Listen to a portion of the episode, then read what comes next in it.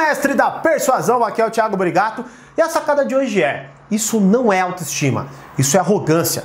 Quer saber três posturas que na verdade te tornam uma pessoa arrogante e não uma pessoa de autoestima? E também identificar isso nos outros?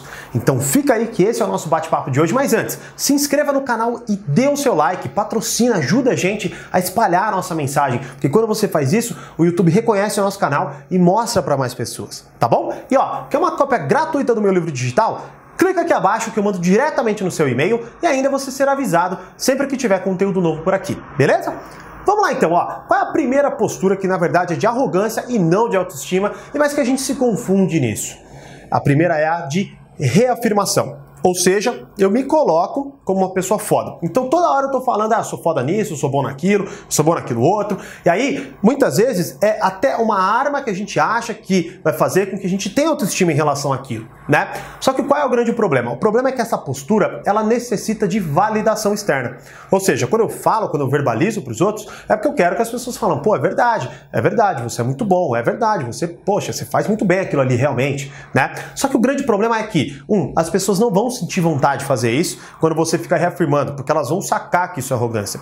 Dois, Vamos supor que essa crença que você tem em relação a você mesmo seja uma mesa. E a cada vez que você reafirma, você vai colocando pernas para sustentar aquela mesa, certo?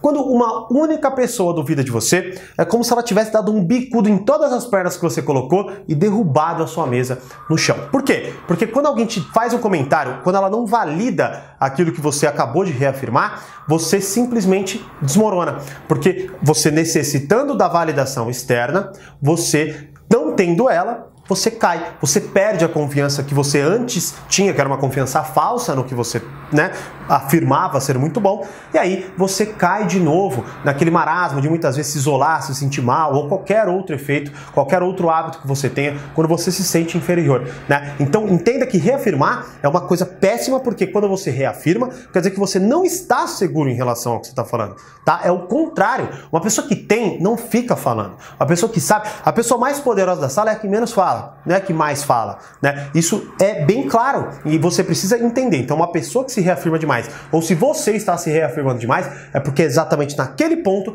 que você está inseguro e não é autoestima, e sim arrogância. A segunda postura é a da ameaça. Como assim? Você tem lá a sua habilidade e aí uma pessoa, sei lá, fala mal da sua habilidade. O que, que você fala? Essa pessoa está com inveja de mim. Essa pessoa, na verdade, não é boa tanto quanto eu. Por isso que ela está falando isso daí.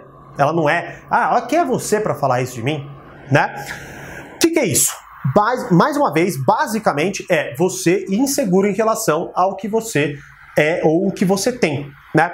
Agora é claro que aqui eu não quero dizer que, ah, então quer dizer que eu preciso aceitar, né? Ou eu não preciso falar nada ou alguma coisa nesse sentido, eu preciso aceitar. Não, você não precisa aceitar, mas você não precisa combater, porque como eu sempre penso, quando alguém discorda de mim e eu leio e falo, puxa, não tem nada a ver isso. Não, ou, ou, eu não penso assim, ou eu discordo da pessoa também, ou qualquer coisa nisso. Eu penso só o seguinte: uma opinião é simplesmente uma opinião. Só que antes de eu achar que uma opinião é simplesmente uma opinião, eu penso sobre aquilo. Pô, e se essa pessoa estiver me alertando sobre algo de fato que eu errei? Já aconteceu no meu trabalho. De uma pessoa colocar lá e eu falo, pô, é verdade, essa palavra tá, tá com uma conotação meio ruim. E eu trocar a palavra por sugestão de alguém. Muitas vezes aqui no canal, pôr música, tirar música, baixar volume ou alguma coisa assim.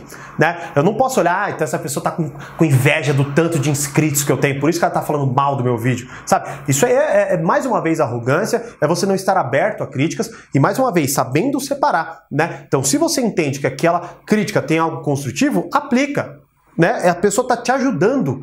Por mais que até no fundo, no fundo, ela nem queira, ela queira te atacar. Mas ela está te ajudando, né?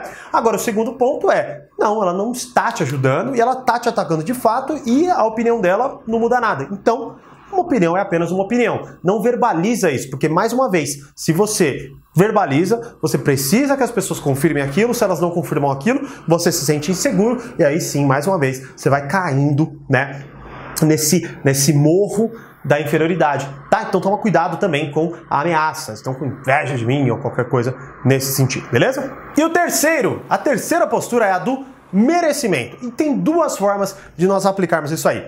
A primeira é assim, ó: eu sou foda, vocês não, e por isso eu mereço tratamento especial. É só você olhar grandes figuras de poder. Muitas vezes essas grandes figuras de poder, elas exigem que elas merecem, né? Exigem que elas merecem, uma puta de uma contradição, tratamento especial. Porque se você merece, você tem né? Ou não, talvez não, mas a questão é, você simplesmente entende que se você não tá tendo, você precisa ajustar alguma coisa ali para de fato merecer aquilo, não é? Agora, quando você se coloca numa posição de eu sou foda, eu sou bom e por isso eu mereço tratamento especial, as pessoas têm que baixar a cabeça quando eu passo, as pessoas assim, assim, assim, assado, eu estou mais uma vez colocando em forma de arrogância. E uma mera um mero traço que vá contra isso. Por exemplo, sei lá, alguém que passou por mim e não me cumprimentou, mas eu acho que eu sou famoso e preciso que alguém me cumprimente. O que, que vai acontecer? Eu vou ficar ofendido, eu vou me sentir mal, eu vou querer sabotar aquela pessoa, eu vou querer fazer isso e se assado. Mais uma vez, eu estou seguro do meu poder? Acho que não, pelo menos eu não enxergo assim. Quem está seguro, quem acredita que merece, tem. Não fica implorando, exigindo dos outros. Então é uma postura de arrogância.